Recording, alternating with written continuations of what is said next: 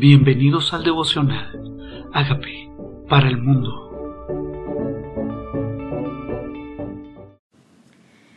Los hermanos de José regresan con Benjamín. Génesis 43. El hambre era grande en la tierra, y aconteció que cuando acabaron de comer el trigo que trajeron de Egipto, les dijo su padre, Volved y comprad para nosotros un poco de alimento. Entonces ellos sí habían regresado a casa de Jacob. Ellos habían regresado con los costales llenos y con el dinero también. Pero ese, esa comida, ese, ese grano se acabó. No iba a durar para siempre. Entonces ese papá les dijo, vuelvan, vuelvan a comprar. O sea, no era falta de dinero, era falta de alimentos. Respondió Judá diciendo, aquel varón nos protestó con ánimo resuelto, diciendo, no veréis mi rostro si no traéis a vuestro hermano con vosotros.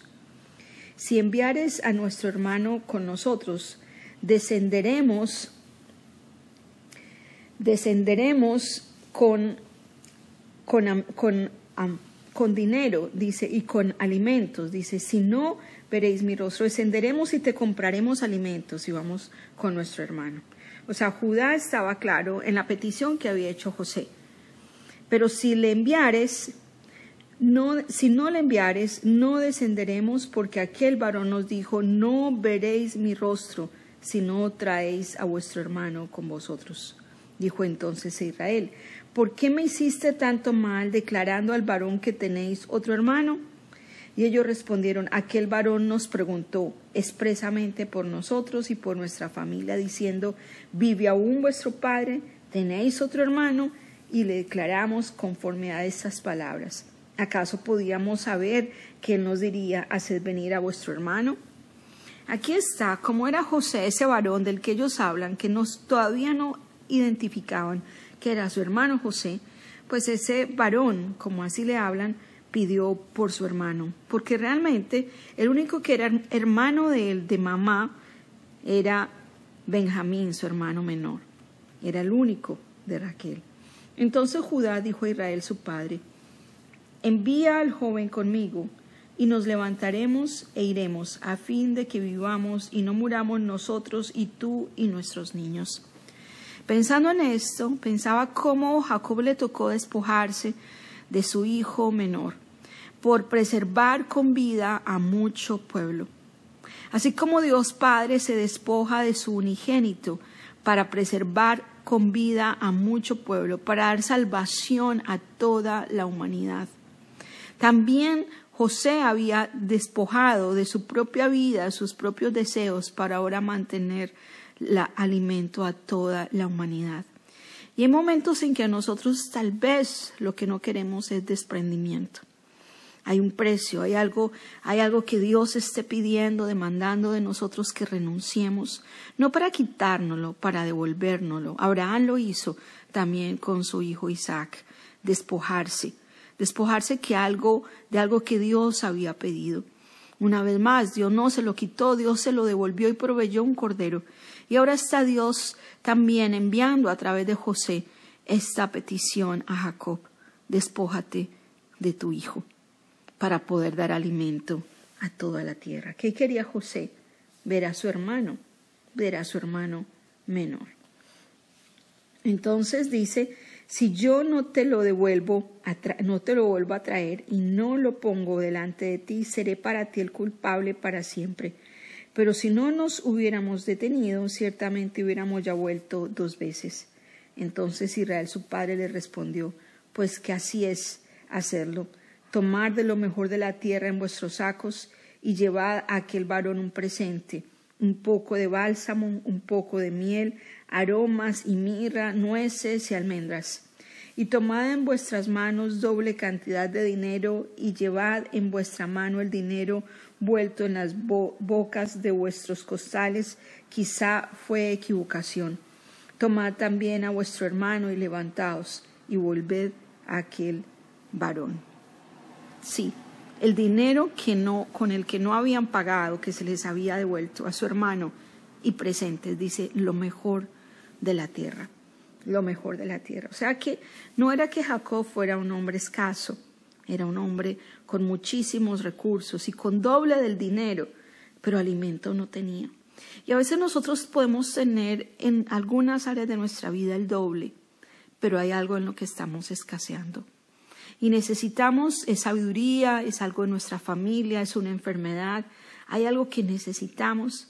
Tal vez nosotros simplemente queremos que Dios nos lo entregue, que Dios esa petición que tenemos nos la dé.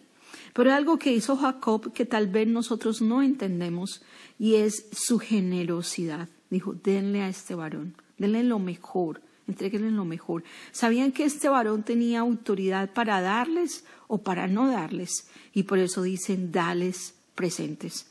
Nosotros se nos olvida esta estrategia que ha usado todo el tiempo este pueblo. Eso fue lo mismo que hizo Jacob cuando se iba a encontrar con su hermano Esaú enviarle primero presentes.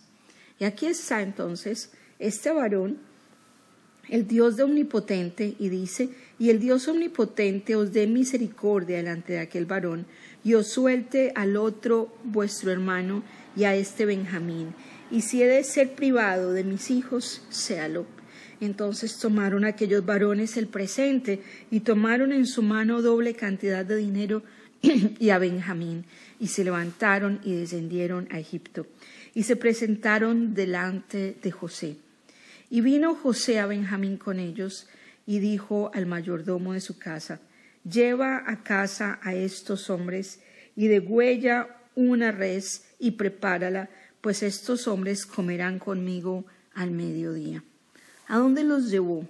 Dice, los llevó a su casa cuando ellos llegaron. E hizo el hombre como José dijo, y llevó a los hombres a casa de José. Entonces aquellos hombres tuvieron temor cuando fueron llevados a casa de José y decían, por el dinero que fue devuelto en nuestros costales la primera vez, nos ha traído aquí, para tendernos lazo y atacarnos y matar y tomarnos por siervos a nosotros y a nuestros asnos. Y se acercaron al mayordomo de la casa de José y le hablaron a la entrada de la casa y dijeron, Ay, Señor nuestro, nosotros en realidad de verdad descendimos al principio a comprar alimentos y aconteció que cuando llegamos al mesón abrimos nuestros costales y aquel dinero de cada uno estaba en la boca del costal. Nuestro dinero es su justo, en su justo peso y lo hemos vuelto a traer con nosotros. Hemos también traído en nuestras manos otro dinero para comprar alimentos. Nosotros no sabemos quién haya puesto nuestro dinero en nuestros costales. Él le respondió, paz a vosotros, no temáis. Vuestro Dios y el Dios de vuestro Padre os dio el tesoro en vuestros costales. Y yo recibí vuestro dinero y sacó Simeón a ellos y ellos y llevó a aquel varón a los hombres a la casa de José y les dio agua y lavaron sus pies y dio de comer a sus asnos. Aquí está este varón, el mayordomo de José, diciendo, vuestro Dios y el Dios de vuestro Padre. Él está reconociendo que el Dios nuestro, el Dios nuestro es el que preservó la vida, el Dios fue Dios el que les proveyó los alimentos. Fue Dios el que les devolvió el dinero, fue Dios el que les preserva la vida. Y aquí está este mayordomo que no aparece su nombre recordándoles a ellos en quién están ellas puestos sus vidas, de quién dependen. No dependemos de hombre alguno. Nosotros dependemos del Dios nuestro. Les recordó que el que les había dado todo era el Dios de ellos. Y a veces en nuestros temores Dios envía personas a recordarnos quién nos ha sustentado en el camino, quién nos ha acompañado en los momentos difíciles, quién nos ha dado comida en tiempo de hambre, quién nos ha llevado, nos ha guardado en toda nuestra ida y en nuestro venir. Es Dios quien lo ha hecho. Por eso dice paz, paz. Dios ha cuidado de ustedes. Es Dios, paz a vosotros. Los lavó lavó sus pies, le dio de comida a sus asnos. ¿Cuántas veces Dios ha puesto ángeles así en tu camino? Que te han dado paz. Y dice, ellos prepararon el presente entrando que venía José. Entre tanto que venía José a mediodía, porque habían oído que allí habrían de comer pan. Y vino José a casa y ellos le trajeron el presente que tenían en su mano dentro de la casa y se inclinaron ante él hasta la tierra. Como el sueño. Ya eran los once inclinados delante de él. Se inclinaron ante él con su rostro en tierra. Entonces les preguntó José cómo estaban y dijo, vuestro padre, ¿cómo está? Vuestro padre, el anciano que dijiste, ¿lo pasa bien? ¿Vive todavía? Y ellos respondieron, bien va a tu siervo, nuestro padre aún vive. Y se inclinaron e hicieron reverencia. Y alzando José sus ojos, vio a Benjamín, su hermano, hijo de su madre, y dijo, ¿es este vuestro hermano menor de quien me hablasteis? Y dijo, Dios tenga misericordia de ti, hijo mío. Entonces José se apresuró porque se conmovieron sus entrañas a causa de su hermano y buscó donde llorar y entró en su cámara y lloró allí. José acaba de ver a su hermano menor que llevaba años sin ver. Lloró, vio a todos sus hermanos reunidos, pero especialmente vio a su hermano menor a quien no había visto desde que lo vendieron. Y salió a llorar en secreto.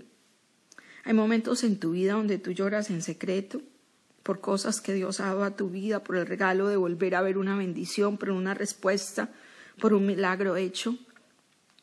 Y lavó su rostro y salió y se contuvo y dijo, poned pan y pusieron para él aparte y separadamente para ellos y aparte para los egipcios que con él comían, porque los egipcios no pueden comer pan con los hebreos, lo cual es abominación a los egipcios y se sentaron delante de él el mayor conforme a su primogenitura, el menor conforme a su edad, y estaban aquellos hombres atónitos, mirándose el uno al otro, y José tomó viandas de delante de sí para ellos, mas la porción de Benjamín era cinco veces mayor que cualquiera de ellos, y bebieron y se alegraron con él.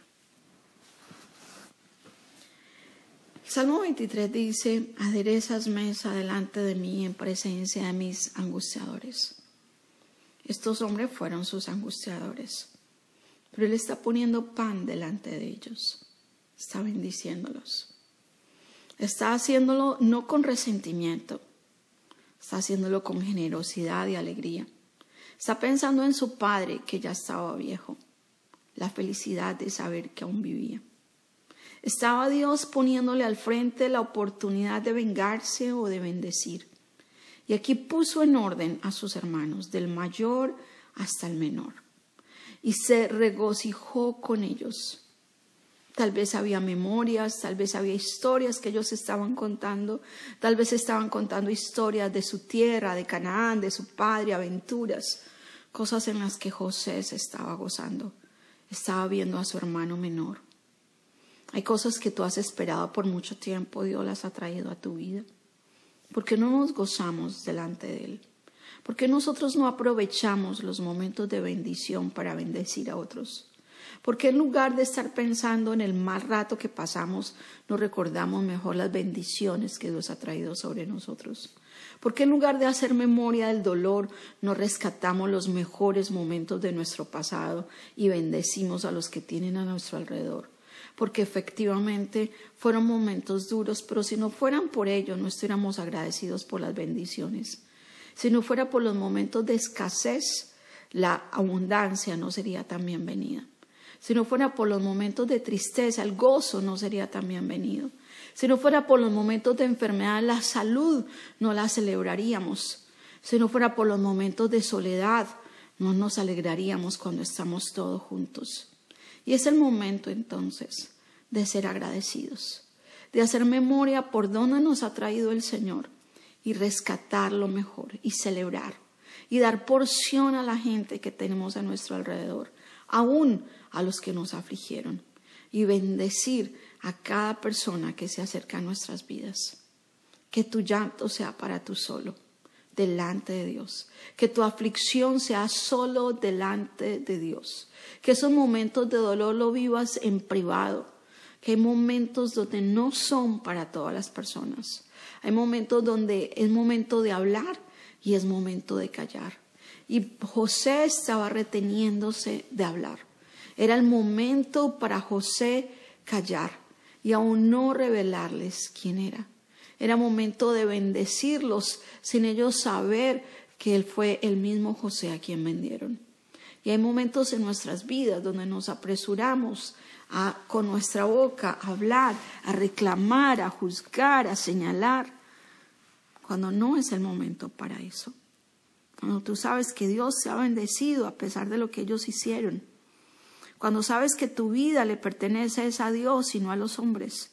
Cuando no dependió de ellos, cuando fue Dios quien movió todo el proceso en tu vida para hoy traerte a bien, como dice en su palabra en Deuteronomio 8, afligiéndote y probándote en ese desierto grande y espantoso, para la postre hacerte bien. Y por eso celebramos los momentos de bendición, por eso celebramos los momentos de alegría, porque hubo un momento donde no se tuvo esto. Por eso le damos valor a la familia. Ahora él estaba con su familia. Un momento en que fue privado de ella y ahora estaba con su familia. Estaba gozándose de tener hermanos que tiempo atrás no había visto. Qué alegría, qué alegría para José, qué gozo para el corazón de ellos. Y ellos llevaban tiempo de escasez y ahora tenían abundancia frente a ellos gracias a su hermano, gracias a su hermano. Queremos decirle a Dios gracias por esas bendiciones. Gracias por esas bendiciones. Gracias por esas bendiciones. Te alabamos Dios por los momentos de alegría. Vienen de ti. Toda buena dádiva y todo un perfecto desciende de lo alto, del Padre las luces, en el que no hay mudanza ni sombra de variación. Amén. Gracias, Padre. Dile, Señor, reconozco que soy pecador, pero tú moriste en la cruz por mis pecados. Yo reconozco que mi corazón, en lugar de bendecir, mi corazón muchas veces se ha amargado. Señor, yo en lugar de bendecir y recordar los momentos hermosos de mi vida, a veces recuerdo solo los malos. Y se me olvida que tantas bendiciones han venido a mi vida. Permíteme hacer memoria de ellas. Gracias por morir y resucitar por mí y, darme vida nueva. En el nombre de Jesús. Amén.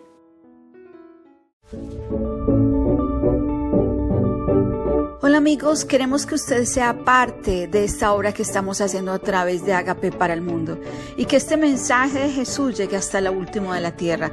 Si quieres donar en nuestra página web puedes hacerlo en agapeparalmundo.org o también a través de Cele en agapeoficial.gmail.com.